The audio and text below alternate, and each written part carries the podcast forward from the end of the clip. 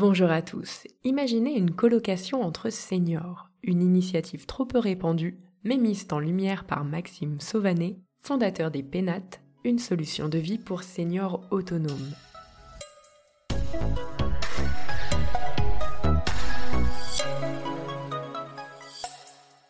Maxime, ma première question, est-ce que vous pouvez présenter les Pénates en quelques mots? Alors, l'Epénat, c'est une solution de colocation avec service pour seniors, pour seniors autonomes très exactement. On se présente comme une alternative au maintien à domicile et aux grandes résidences seniors euh, services que l'on peut connaître. Donc voilà en quelques mots ce que sont les pénates. Et ça existe depuis combien de temps et pourquoi avoir lancé cette initiative? Alors les Pénates, j'ai créé la société en, il y a deux ans, en mars 2020, et on ouvre, euh, on a ouvert la première maison il y a maintenant 15 euh, jours. On est, on est très content à Mazamé euh, dans le Tarn. Et pourquoi j'ai créé les Pénates? Parce que en fait, c'est à force. Alors il y a, il y a eu plusieurs, plusieurs chemins de réflexion et les planètes se sont alignées. C'est une expression qu'on entend beaucoup aujourd'hui. En fait, j'ai, je parlais pas mal à mes parents qui arrivent dans le monde de la retraite et ce qu'il adviendrait s'il y en a un des deux qui devait malheureusement disparaître ou être placé en institution médicalisée et que ferait celui qui reste seul et ils se voient très mal rester euh, chez eux parce que ce sont des personnes qui sont très actives, euh, qui ont toujours vécu avec du monde autour d'eux, euh, qui ont toujours été dans les musées, au cinéma, voilà, et en tout cas qui ils sont pas habitués à ne rien faire. Et puis d'un autre côté, ils se voyaient pas dans des grands complexes où il y a 80, 90 personnes, où certes alors ces résidences sont très bien sécurisées, très bien pensées, mais il n'y a pas forcément beaucoup de, de fédération euh, entre les habitants parce que chacun reste chez soi. Et je me suis rendu compte du coup à force de discussion avec eux et avec leurs amis qu'il manquait peut-être quelque chose, un entre-deux, qui serait plus proche du maintien à domicile mais sans être seul. Et donc euh, bah ça s'appelle la, la, colocation. J'ai regardé ce qui se faisait dans les pays aux alentours, surtout les pays scandinaves où, euh, où ces pays sont souvent à la pointe des nouvelles tendances de comportement et sociétales. Il s'avérait que la colocation entre personnes seniors est quelque chose de très démocratisé là-bas.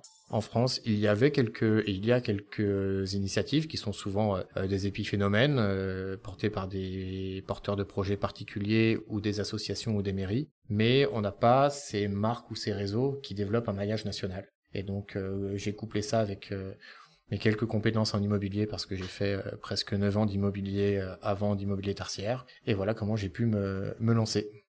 Belle explication. Et au niveau des résidences, quels sont les services intégrés? Tout le monde a son espace privatif évidemment, donc chambre, salle de bain, sanitaire et kitchenette parce qu'il faut avoir son intimité.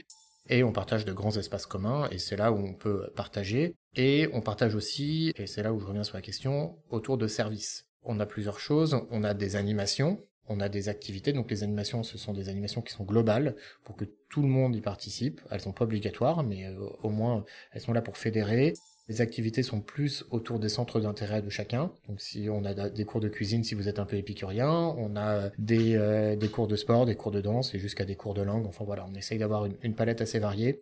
On a une gouvernante, animatrice qui est là euh, presque 30 heures par semaine justement pour que tout le monde s'entende bien pour euh, lever l'éventuel conflit qui pourrait naître parce que c'est aussi une des problématiques que l'on a elle est aussi formée sur les, la détection de signaux de fragilité. C'est-à-dire qu'on accueille des personnes autonomes, des seniors qui sont autonomes, mais il faut qu'on puisse observer et identifier les quelques signaux de, perte de, dépendance, enfin de début de dépendance, pardon, qu'il pourrait y avoir.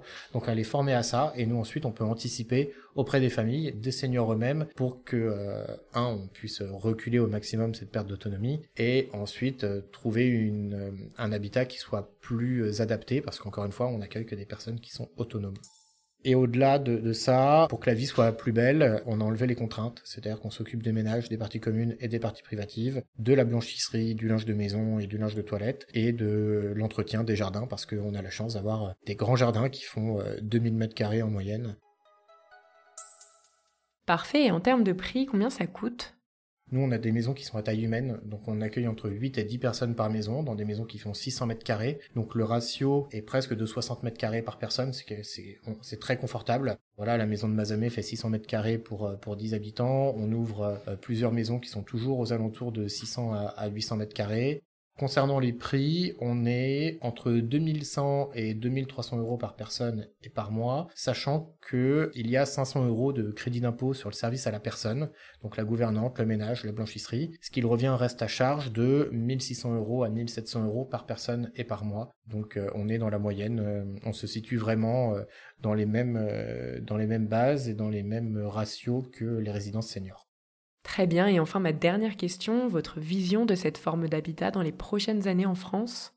C'est quelque chose qui va fortement se développer. On le voit aujourd'hui, les, les seniors d'aujourd'hui et de demain ne sont pas du tout les mêmes seniors qu'hier. On est sur des personnes qui sont issues des générations de la génération 68, qui, euh, qui aiment leur liberté, qui euh, vivent en communauté, qui ont eu accès à la société de loisirs, à la société de culture et qui veulent vraiment prendre leur, leur retraite en main et dans les meilleures conditions possibles. C'est ce qu'on propose chez les pénates. On le voit bien, ce, début de, phénomène où, euh, où on n'a pas envie forcément de rester chez soi, même si c'est quand même la majorité des cas, mais on n'a pas envie de, rejoindre ces grands... On a moins envie, en tout cas, c'est pas pas envie, mais moins envie de rejoindre ces, grands complexes.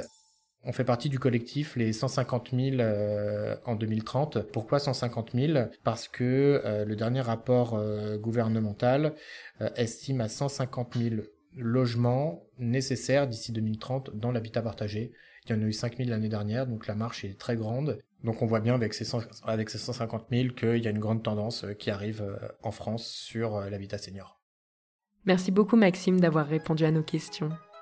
Si vous avez aimé cet épisode, n'hésitez surtout pas à le partager autour de vous. C'était l'immobilier décrypté par Se Loger.